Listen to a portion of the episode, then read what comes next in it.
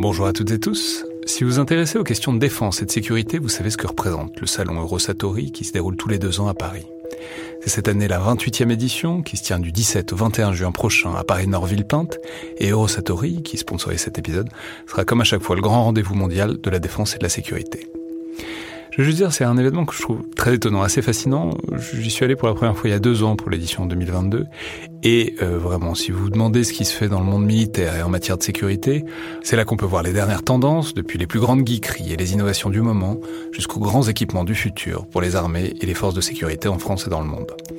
Bref, si vous intéressez de près à ce monde-là, c'est le moment de vous inscrire pour ce qui sera la plus grande édition de l'histoire du salon, avec plus de 1900 exposants et 60 000 visiteurs, vous pouvez le faire en allant sur eurosatori.com.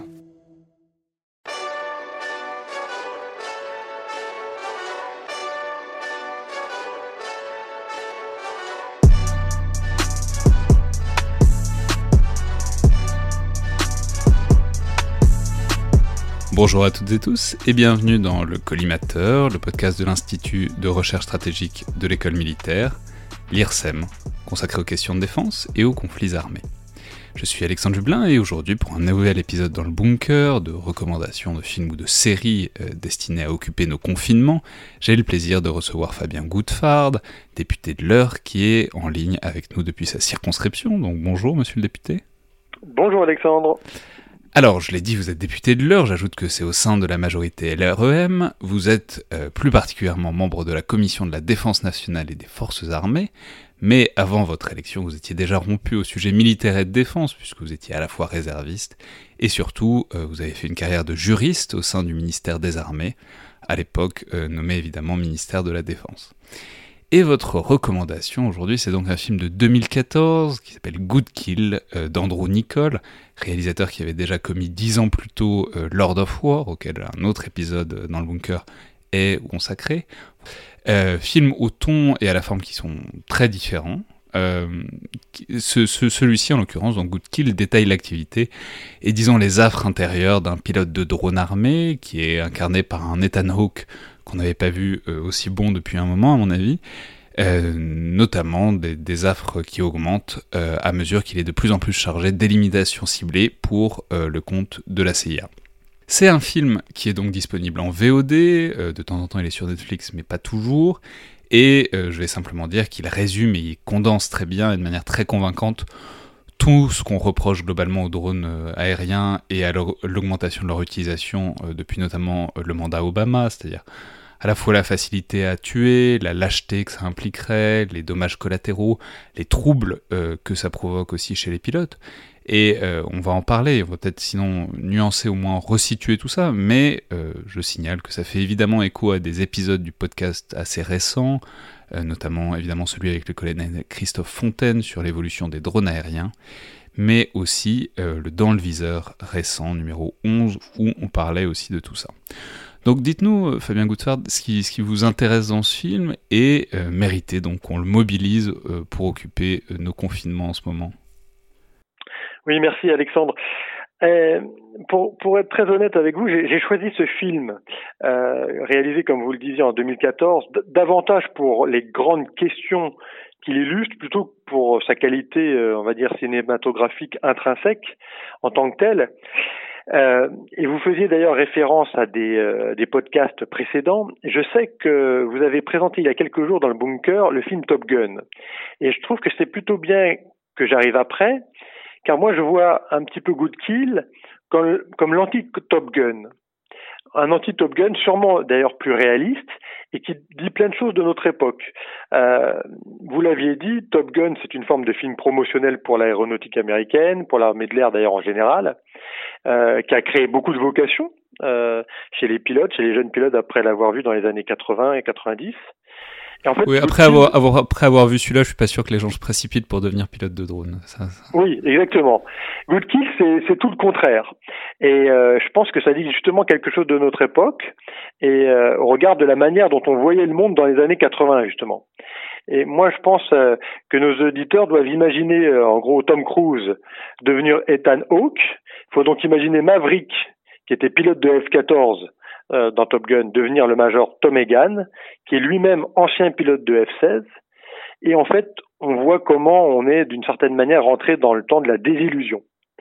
Euh, et puis j'ai aussi choisi ce film, ça c'est un peu anecdotique, mais parce qu'il y a des scènes au-dessus du Yémen, et puis j'ai un goût particulier pour ce pays. J'ai la chance de présider le groupe d'amitié France-Yémen à l'Assemblée nationale, et, euh, il y a toute une d'ailleurs une réflexion sur euh, le fait que les USA dans ce film ne sont pas officiellement en guerre contre le Yémen. On pourra en parler. Et la CIA de répond en gros que la guerre contre le terrorisme est mondiale et n'a pas de frontières. Ça c'est une une des questions qui est intéressante aussi dans le traitement de ce film. Ouais, alors il faut, préciser peut-être tout de suite, parce que c'est facile et ça a été fait euh, beaucoup d'utiliser euh, des films. Enfin, ce film n'est pas le seul évidemment à creuser ce filon, mais tout ça pour euh, dénoncer beaucoup de choses, notamment l'utilisation, l'armement récent depuis 2017 des drones enfants.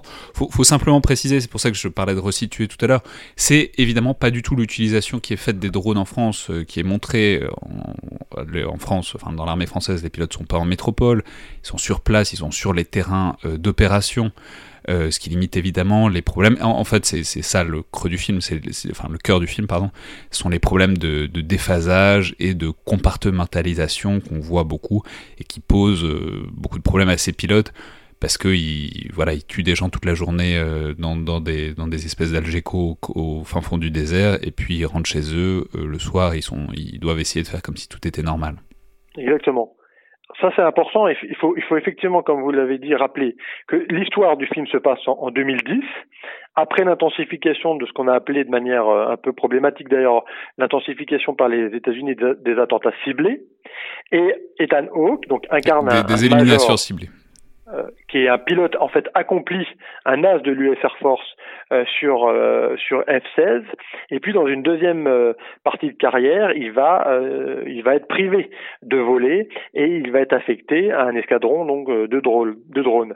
Et, le problème pour pour le, le, héros Tom Egan, c'est que sa vie n'a plus rien à voir avec celle de ses glorieux ancêtres, justement comme comme Tom Cruise dans Top Gun, qui justement ne savait pas le matin s'ils reverraient leur patrie le, soir après avoir volé. Euh, et lui, Tom Hogan, il, euh, quand le service est fini, il pousse la porte de, de son container, de, de, son shelter dans les, lesquels il a passé sa journée.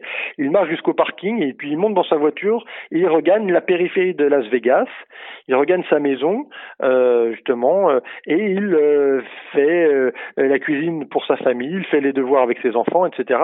Et ça, c'est une des questions que le, que le réalisateur avait avait voulu mettre en avant en, en disant que on n'avait jamais demandé à un soldat jusque-là de combattre les talibans pendant 12 heures, par exemple, et d'aller après chercher ses enfants à l'école. Avant, ça, c'était pas possible. Et c'est une des questions, et c'est une des interrogations que s'est posée justement le, le réalisateur Andrew Nicole. Ouais, mais alors, euh, allons-y, euh, entrons directement, parce que moi, ça, fait partie des choses qui me paraissent assez problématiques dans tout ça. C'est plusieurs choses. D'une part, euh, il y a tout un argument presque romantique de l'idée que, à un moment, le personnage d'Ethan dit we, we got no skin in the game, c'est-à-dire on risque pas sa peau euh, sur euh, le terrain. Ce qu'on pourrait euh, discuter fortement, parce qu'on pourrait se demander si les gens qui, enfin les pilotes qui faisaient des bombardements en altitude, ou même des pilotes de F-16 quand ils survolent l'Afghanistan, ils prennent d'énormes risques.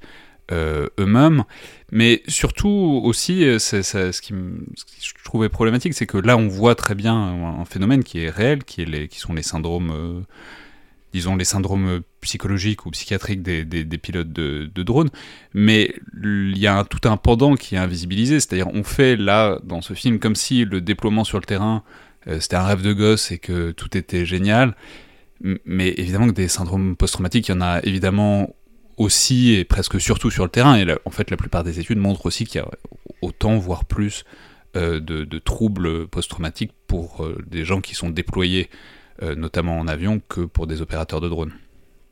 Moi, je suis assez d'accord avec vous. Moi, je fais partie des, des personnes qui, qui pensent qu'en réalité la rupture entre euh, l'avion de chasse classique et, le drone n'est pas aussi importante que qu'on pourrait le, dire parce que les règles d'engagement euh, sont en réalité pas très différentes, euh, même plutôt semblables. Euh, on, pourra en parler si vous le souhaitez.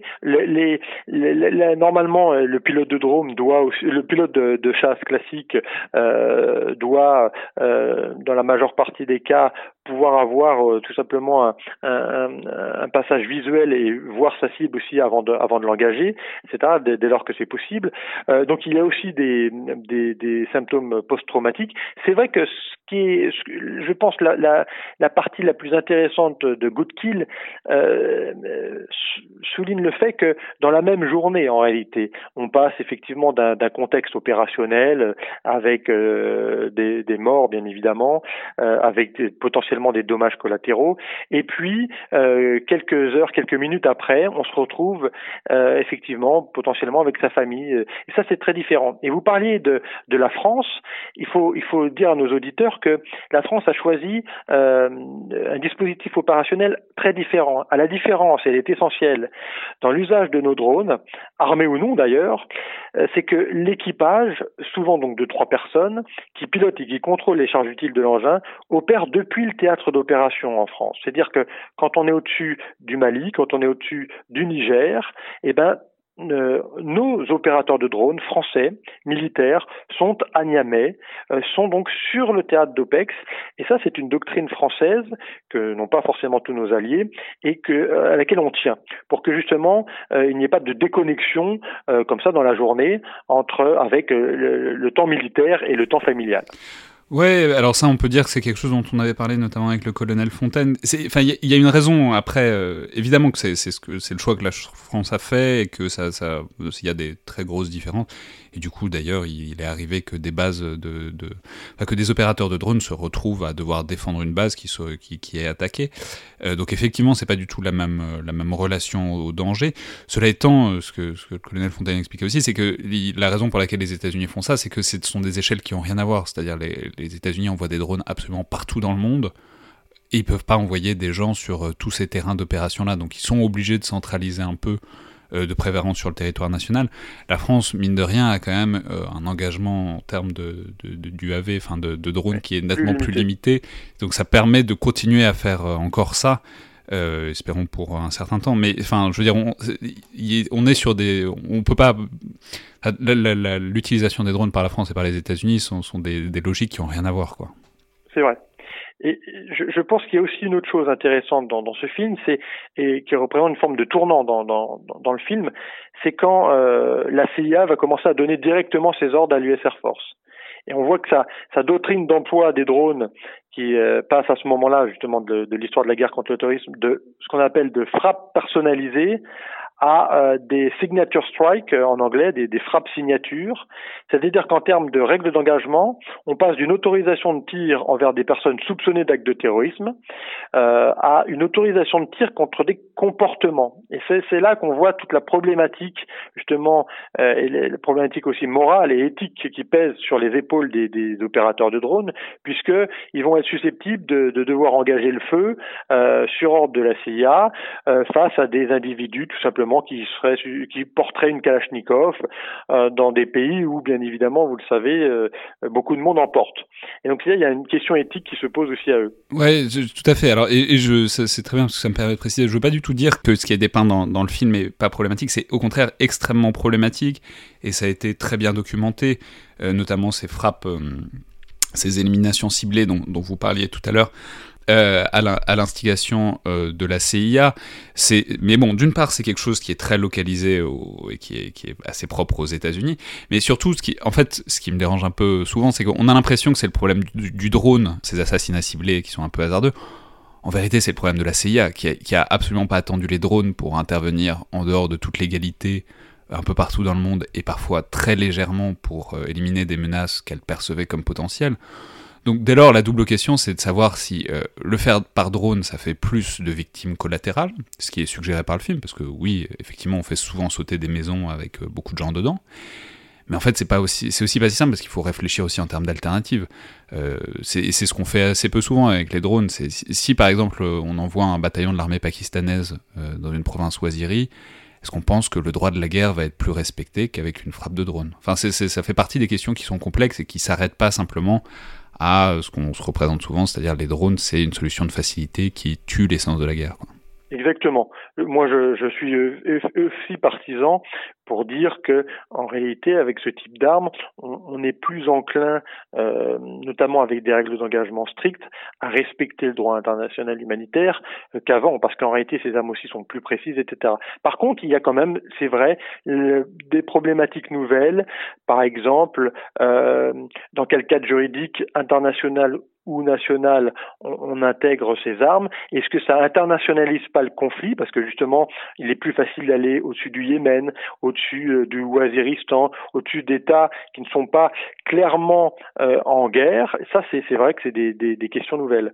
Euh, Mais pour, sur des questions, des, des questions de, enfin, c'est aussi votre spécialité à l'origine, quoi, de droit international, de droit international humanitaire et sont des questions, enfin, qui se, mais qui se posent à la CIA, au Black Ops et d'une manière générale à l'action à l'étranger des États-Unis depuis très longtemps. Alors, on peut se demander, et c'est une bonne question, de savoir si les drones ça facilite et si ça augmente le problème, mais c'est un vrai problème qui se pose même très structurellement bien avant le, cet instrument-là qui, qui est évidemment très émergent. Exactement. Et puis, euh, il y a aussi, euh, ça, ça illustre et ça introduit un, autre sujet sur lequel euh, je travaille actuellement pour la Commission de la Défense, c'est sur les, ce qu'on appelle les systèmes d'armes létaux autonomes, les, les robots tueurs, comme on le dit pour le grand public.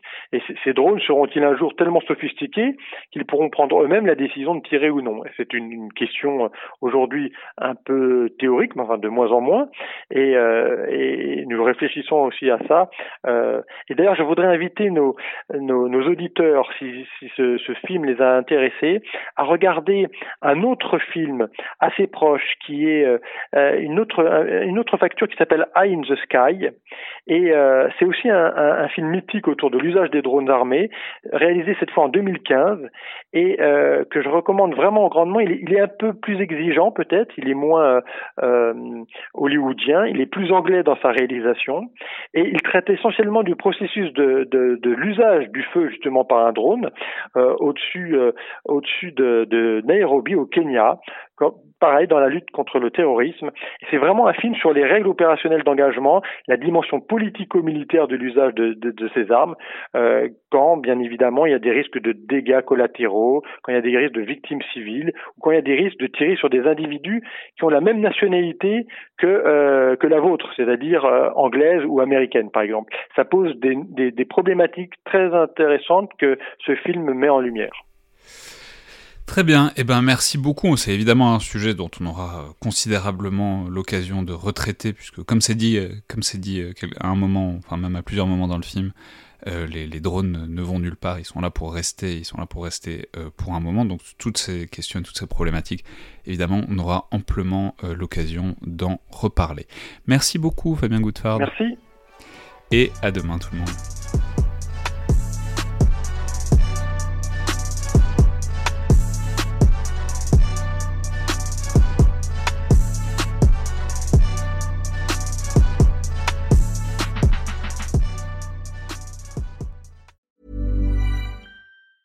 Planning for your next trip? Elevate your travel style with Quince. Quince has all the jet setting essentials you'll want for your next getaway, like European linen, premium luggage options, buttery soft Italian leather bags, and so much more. And it's all priced at 50 to 80% less than similar brands. Plus, Quince only works with factories that use safe and ethical manufacturing practices. Pack your bags with high-quality essentials you'll be wearing for vacations to come with Quince. Go to quince.com slash trip for free shipping and 365-day returns.